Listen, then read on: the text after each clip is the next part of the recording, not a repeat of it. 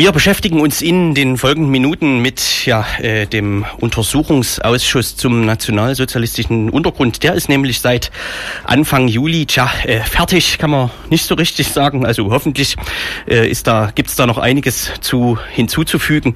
Ähm, zumindest hat er einen vorläufigen Abschluss gefunden und das wird traditionell mit Abschlussberichten begangen. Abschlussberichte äh, aus dem Ausschuss wurden vorgestellt.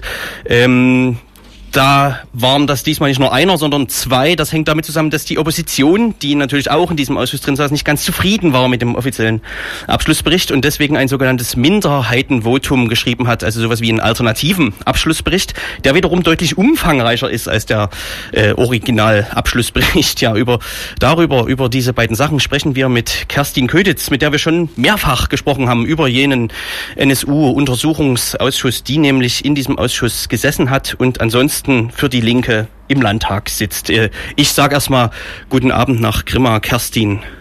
Einen wunderschönen guten Abend aus Grimma nach Leipzig. ja, äh, ich hoffe, ich habe das jetzt alles halbwegs richtig erläutert. Ne? Ähm, nicht ganz. Erstens heißt bei uns der Untersuchungsausschuss nicht NSU, sondern ordnungsgemäß neonazistische Terrornetzwerke in Sachsen. Ui. Und zweitens gibt es drei Berichte. Ui, welchen habe ich ausgelassen? Leider gibt es in Sachsen im Sächsischen Landtag noch immer eine NPD und die hat auch einen eigenen 16-seitigen Abschlussbericht geschrieben. Ach, ach, doch 16 Seiten? Ja. 16. Oh Gott, äh, ich glaube, das müssen wir am Ende noch mal kurz, äh, das, also das klingt sehr interessant. Das wusste ich tatsächlich nicht. Ähm, ja, drei Wochen äh, ist das Ganze inzwischen her. Ähm, was ist denn seitdem passiert? Es gab ja so ein bisschen Presseecho. Hat sich seitdem irgendwas getan? Na, wir haben zwar einen Abschlussbericht jetzt vorliegen mit den entsprechenden Minderheitenvoten, weil die Legislatur halt zu Ende geht. Da muss man so einen Untersuchungsausschuss beenden. Parallel dazu die drei demokratischen Oppositionsfraktionen, wir als Linke, SPD und Grüne haben gesagt, es muss weitergehen. Und sogar CDU und FDP waren so nett und haben in ihren Abschlussbericht reingeschrieben, dass wir nicht alles geschafft haben. Und letzte Woche im Plenum bei der Debatte dazu haben sie auch formuliert, dass sie sich einer neuerlichen Auflage eines derartigen Untersuchungsausschusses nicht widersetzen werden. Mhm. Also sprich die Signale, dass es in der nächsten Legislatur eine Neuauflage gibt, äh, das ist sehr wahrscheinlich. Das ist ja vielleicht nicht mal das schlechteste Zeichen.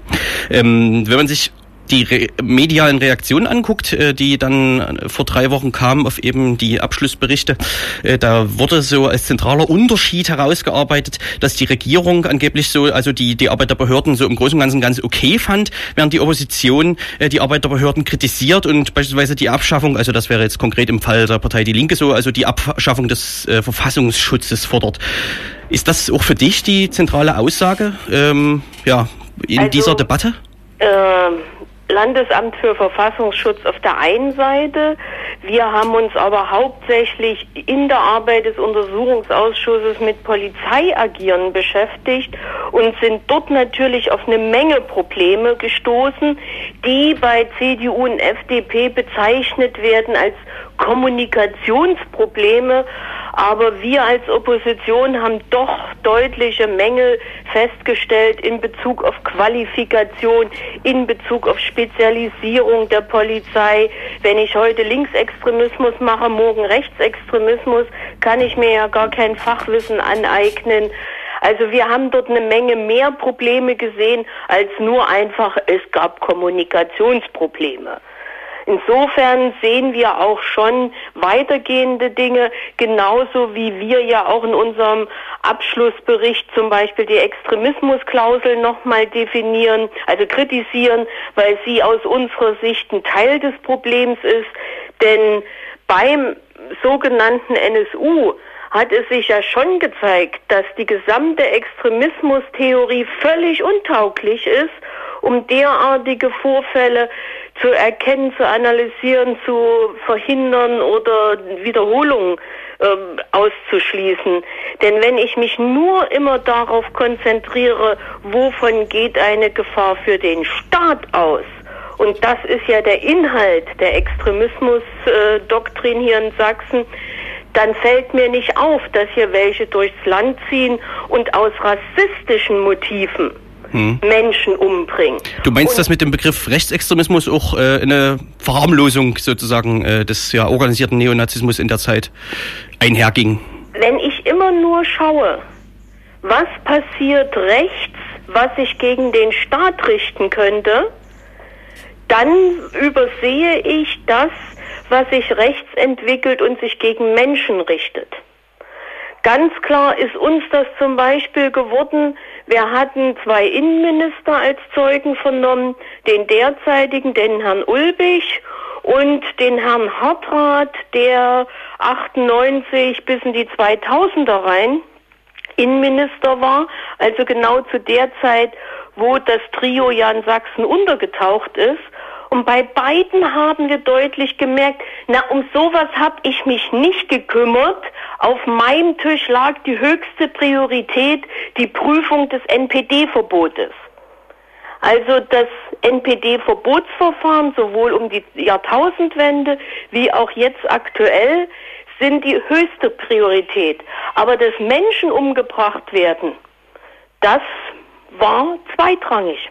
Mhm beziehungsweise nicht vorstellbar, könnte man vielleicht auch den Eindruck gewinnen innerhalb nicht der Behörde. Vorstellbar ähm, wäre jetzt etwas problematisch, denn wir haben ja in Sachsen auch mehrere Mordopfer äh, rechtsextremer Gewalt. Und äh, nicht vom NSU. Ähm, ich habe noch, also äh, bei unseren letzten Gesprächen hatte ich immer so ein bisschen den Eindruck bekommen, dass man vielleicht im Vorurteil aufliegt, ähm, dass die sächsischen Behörden da eben von nichts gewusst haben, was den NSU angeht, beziehungsweise dass sie äh, selbst behaupten, erst spät oder nur ein bisschen informiert worden zu sein. Andererseits sagt jetzt Sabine Friedel, äh, ebenfalls Ausschussmitglied und für die SPD im Landtag. Ähm, die sagte zum MDR, dass die bisher gewonnenen Erkenntnisse die Erkenntnis nahelegen, dass die sächsischen Behörden durch erklärte Nichtzuständigkeit, Unwissenheit und Untätigkeit dazu beigetragen haben, Sachsen zum sicheren Heimathafen des NSU zu machen. Kannst du vielleicht mal aus deiner Perspektive einen kurzen Überblick geben über das Verhältnis zwischen Nichtzuständigkeit und Unwesenheit und Untätigkeit, wie Sabine Friedel sagt, um mal bei den Begriffen zu bleiben?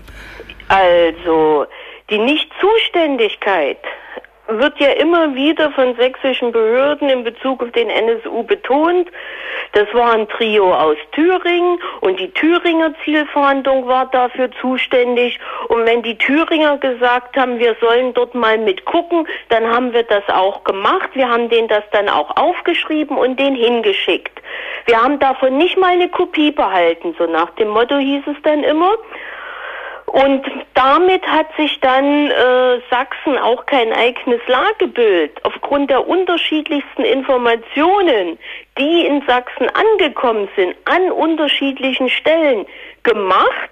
Und spätestens als ich äh, Ende der 90er Jahre es sich verdichtete, dass sie in Sachsen konkret im Raum Chemnitz untergetaucht sind, spätestens da wären eigentlich sächsische Behörden in der Verantwortung gewesen, sich ein eigenes Lagebild zu erstellen, eine eigene Strukturanalyse zu machen, selber zu schauen, wo haben wir eigentlich Nazi-Strukturen, die analog dem Umfeld von äh, den dreien Böhnhardt, Mundlos und Schäbe agieren. Und da hätte man eigentlich auch in Sachsen relativ zeitig ganz konkret auf das Netzwerk Platten-Honor kommen müssen. Und zum Teil ist man es gekommen. Aber wie genau haben wir zum Beispiel im UA nicht, also im Untersuchungsausschuss nicht in Erfahrung bringen können und konsequent ist man dem dann auch nicht nachgegangen. Unwissenheit, äh, auch dieses Wort würde ich sehr gern, ähnlich wie Sabine Friedel, verwenden, weil wir festgestellt haben, dass zum Beispiel, ich habe gerade Plattenonner gesagt, Plattenonner wird dargestellt immer wieder als Musiknetzwerk. Das sind die, die die Nazi-Konzerte gemacht haben, ein paar Bands und CD-Vertrieb und sowas aber dass Platten-Honor wirklich ein neonazistisches Netzwerk ist, was auch eine Ideologie hat, was ein Programm hat. Also dort geht es um den Kampf für die weiße Rasse und gegen das System. Das wurde völlig ausgeblendet. Man hat nicht zur Kenntnis genommen, welche Theoriekonstrukte es im Umfeld von Plattenonner gegeben hat. Wenn man sich die Turner Diaries anguckt oder das Konzept vom führerlosen Widerstand, aus meiner Sicht liest sich das wie eine Blaupause für das, was dann der sogenannte NSU getan hat. Hm. Man agiert in kleinen Zellen aus dem Untergrund heraus, hat keine Kontakte zu wichtigen Persönlichkeiten, man hinterlässt keine Bekennerschreiben, damit die Opfer verunsichert sind, damit man den Behörden keinen Tipp gibt, in welche Richtung sie ermitteln müssen. Und eben das, was ja in Deutschland hervorragend geklappt hat, die Behörden ermitteln in alle Richtungen, vor allen Dingen im Umfeld der Opfer also doch Analysefähigkeit in Bezug auf solche Terrornetzwerke stärken, wie die Regierungsparteien in ihrem äh, Abschlussbericht fordern. Ja, aber nicht durch die Behörden, die jetzt darin involviert waren. Was wir brauchen, ist unabhängige Analysen, unabhängige äh, wissenschaftliche Expertisen, die sich mit sowas auseinandersetzen. Ganz zum Anfang haben wir ja auch Sachverständige im Ausschuss gehabt. Und zum Beispiel Professor Fabian Würschow hat dargestellt, dass im Grunde diese Konzepte von Plattenonner nun weiß Gott keine Erfindung von vorgestern sind, sondern diese Konzepte sind von Anfang der 90er Jahre und darüber wurde auch diskutiert, darüber wurde auch im Wissenschaftsbereich kommuniziert. Andrea Röpke hat beschrieben als Sachverständige, wie diese Szene wirklich schon seit Jahrzehnten zum Rechtsterrorismus auch neigt, im Grunde seit Anbeginn der Bundesrepublik. Und das wird ja immer wieder gern ausgeblendet. NSU ist doch nicht der erste rechtsterroristische Akt, den wir hier zu verzeichnen haben. Und insofern fordern wir, dass für diesen Bereich viel stärker externe mit einbezogen werden müssen.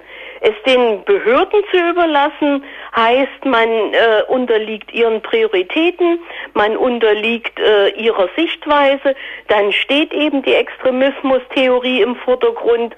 Und was wir ja auch im Untersuchungsausschuss zur Kenntnis nehmen mussten, die gesamten Maßnahmen werden mehr oder weniger 2001 zurückgefahren. Konkret im September 2001 weil ab da musste man sich ja auf den Ausländerterrorismus konzentrieren und Ressourcen dorthin verschieben. Und wenn wir es somit bei den Behörden belassen, setzen die die Prioritäten und sagen, was wichtig ist. Und aktuell erleben wir ja, dass gerade mal wieder der Linksextremismus so schlimm sein soll. Mhm.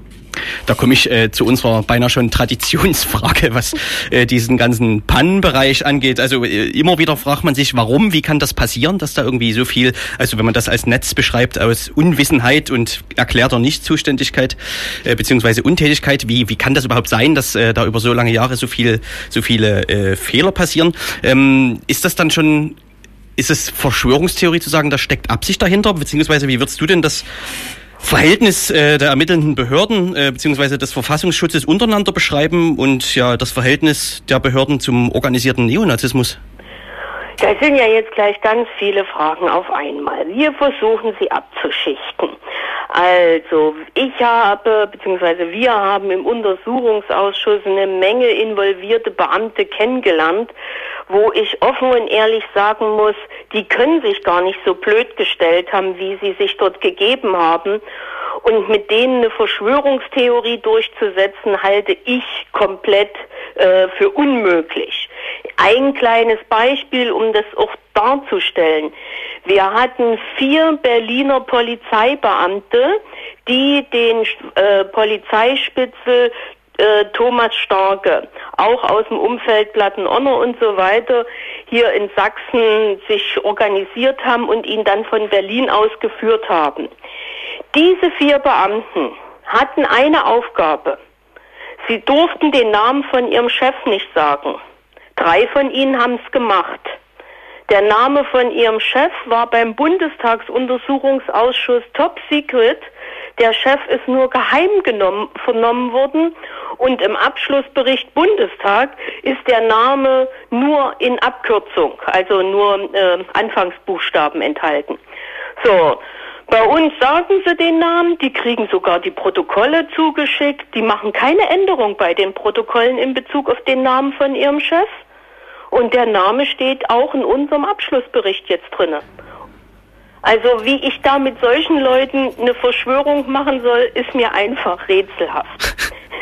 Ach so, ja, das willst du damit sagen, dass sie im Prinzip äh, selbst äh, nicht in der Lage sind, Anweisungen von oben korrekt ja, äh, durchzuziehen. Ja, so, also das, das geht einfach nicht.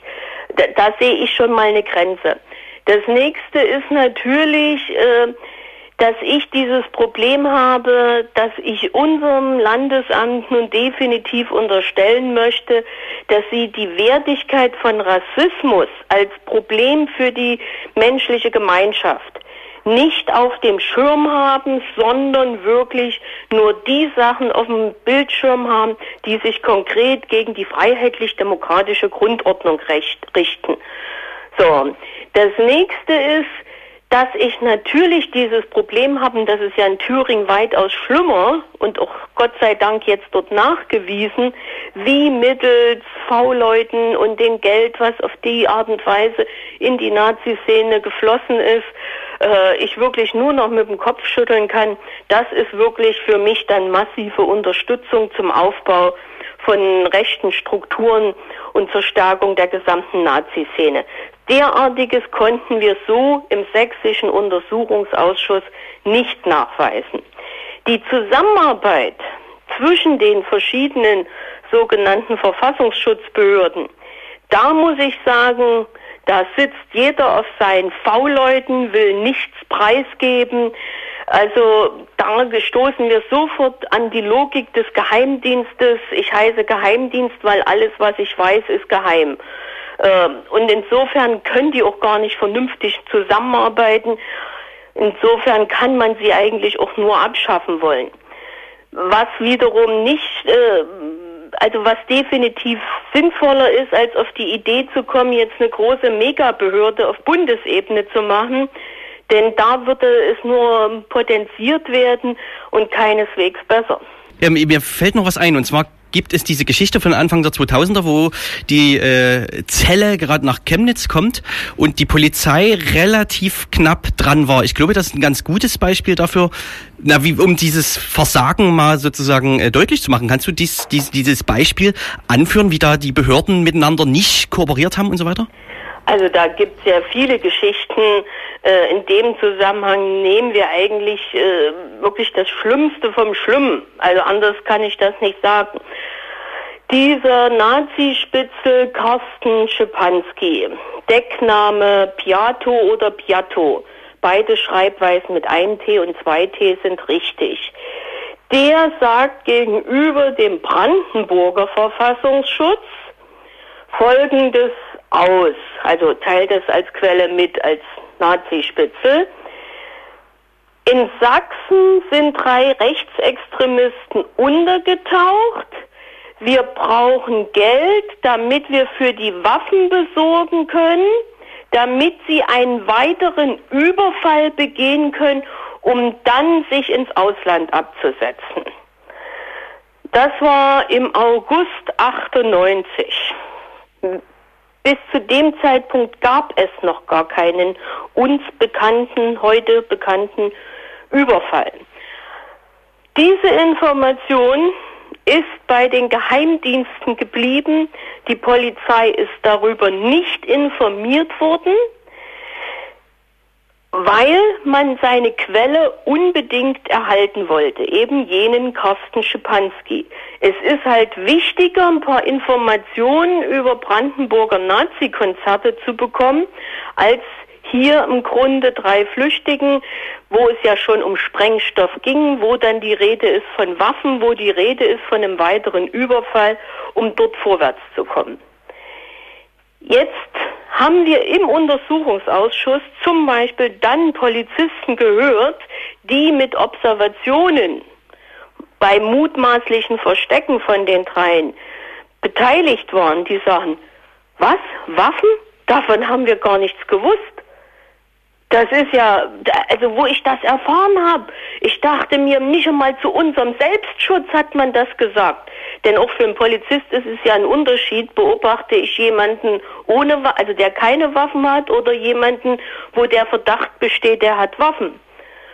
So, und dann observiert man da in Chemnitz und äh, eine Zielperson, die man dort mit beobachtet, die geht dann mal zwischendurch telefonieren und anschließend geht sie zur Garage, holt einen Grill aus der Garage, legt auf den Grill äh, Papiere, brennt die an und die brennen dann erstmal 20 Minuten. Er legt immer noch was nach. Auf die Frage hin, warum haben Sie denn nicht eingegriffen? Der kann ja wichtiges Beweismaterial vernichtet haben. Nee, ich dachte, der macht seinen Grill an. Ich mache meinen Grill auch immer mit Papier an. Das ist nicht zum Lachen. Uns war dort nicht mehr zum Lachen. Wir haben es nicht verstanden. Und da war dann die Erklärung, nö, meine Aufgabe war es, äh, einen von den Untergetauchten zu finden. Der war es ja nicht. Und was der da verbrennt, das hat uns doch nicht zu interessieren. Da ist doch wichtiger, dass wir nicht entdeckt werden.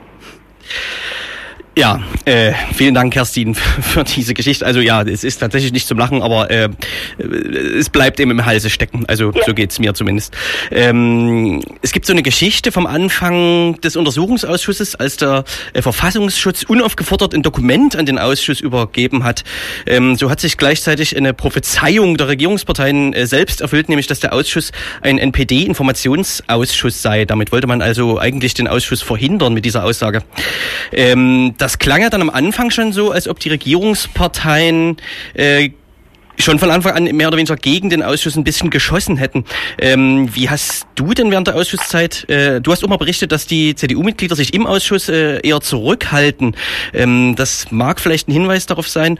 Äh, ein weiterer Hinweis darauf äh, mag der Umfang des offiziellen Berichts sein, der ja um ein wesentliches schmaler ausgefallen ist als euer äh, Minderheitenbericht. So im Nachhinein betrachtet, ähm, wo würdest du denn die Regierungsparteien da ja, im Ausschuss verorten, so zwischen, ja, äh, ich sag mal, Boykott und und äh, desinteressierter Mitarbeit? Mm, da ist auch eine gewisse Verschiebung passiert. Es tut mir leid, dass ich jetzt als Abgeordnete der Linken mal auch sagen muss, dass ich einzelne CDU-Mitglieder erlebt habe, die im Laufe der Arbeit des Untersuchungsausschusses sich schon reingekniet haben und sich engagiert haben und äh, auch interessante Fragen gestellt haben. Also das muss ich schon mal dazu sagen. Und insbesondere der Vorsitzende, der Patrick Schreiber, der hat sich wirklich dort in die Arbeit reingefuchst und ich kann für die letzten Monate nun definitiv nicht sagen, dass er mir irgendwelche ähm, Steine in den Weg gelegt hätte oder ähnliches. Mhm. Das andere Problem, und äh, ich sage ganz einfach, wahrscheinlich müsste man auch irgendwann mal beide Untersuchungsausschüsse zusammendenken. Wir hatten ja auch noch den Untersuchungsausschuss kriminelle und korruptive Netzwerke in Sachsen, sogenannten Sachsensumpf-Untersuchungsausschuss. Dort haben die Regierungsfraktionen weitaus mehr Bericht abgeliefert. Und äh, wir haben bei uns in der Fraktion, wo wir mal über beide Ausschüsse geredet haben, sind wir eigentlich an den Punkt gekommen, dass die Behörden sehr viel Energie entwickeln, wenn es darum geht, mögliche eigene Verfehlungen zu vertuschen und Leute, die sozusagen den Finger in die Wunde legen, die vermuten, dass es einen Sachsensumpf gibt, dass es dort äh, kriminelle Verstrickungen gibt, die zu verfolgen. Dafür hat man ja in den äh, letzten Jahren sehr viel Energie aufgewendet. Denken wir einfach mal an die Journalisten, die alle verklagt worden sind, weil sie über Sachsensumpf was berichtet haben, weil sie dort Berichte gebracht haben über Staatsanwälte, Richter und ähnliches. Äh, parallel dazu die beiden Zwangsprostituierten, die ausgesagt haben, wurden vor Gericht gezerrt. Also all da ist sehr viel Energie entwickelt worden, um da was äh, irgendwie in einem anderen Licht darstellen stehen zu lassen. So, und dann wiederum sage ich mir, naja, wenn die so viel Energie dort aufwenden, haben sie ja eigentlich keine Kraft mehr, irgendwelchen rassistischen Mörder zu jagen. Hm. Ähm, ja, Stichwort, du hast schon ein paar Forderungen erwähnt. Da sei das Gremium, was sich um die Analyse, tja, sag mal, neonazistischer Strukturen beispielsweise kümmert, was sozusagen den Verfassungsschutz äh, auf irgendeine Art und Weise ersetzen könnte. Du hast auch gesagt, ähm, dass es ganz gut aussieht, dass dieser Ausschuss fortgesetzt wird, was äh, aus eurer Perspektive sehr notwendig erscheint und scheinbar bei CDU und FDP auch auf offene Ohren zumindest erstmal stößt. So insgesamt gesehen, was macht man denn jetzt mit diesem Bericht? Der ist jetzt draußen. Ähm, was, wie ist denn die Perspektive? Na, ich erwarte, dass alle Interessierten sich die 350 Seiten als Urlaubslektüre mitnehmen. Nein, also Scherz beiseite. Wir werden hier einfach weiter arbeiten müssen. Es sind ja auch ganze Bereiche, die wir noch gar nicht beleuchtet haben. Also Justizbereich haben wir noch gar nicht angefangen. Verfassungsschutz haben wir äh, nur einige wenige Beamte vernommen. Dort haben wir auch noch eine Menge Zeugen benannt, die wir noch nicht vernommen haben, um auch in die Tiefe zu gehen. Wir haben beim Landesamt sozusagen von oben angefangen. Ähm, das sind alles Bereiche, die wir uns noch anschauen müssen, ebenso den, den kommunalpolitischen Bereich. Und parallel dazu sind natürlich auch bei unseren Forderungen, äh, bei unserem Abschlussbericht Forderungen dabei, die man sehr wohl auch völlig unabhängig angehen muss. Also wir erwarten zum Beispiel eine Entwaffnung der extremen Rechten. Erinnern wir uns, November, Dezember 2011 hat auch Ulbich klipp und klar gesagt, er wird sich dafür einsetzen, dass die Nazis entwaffnet werden, also auch die legalen Waffen erstmal. Und so richtig vorwärts gekommen ist er nicht.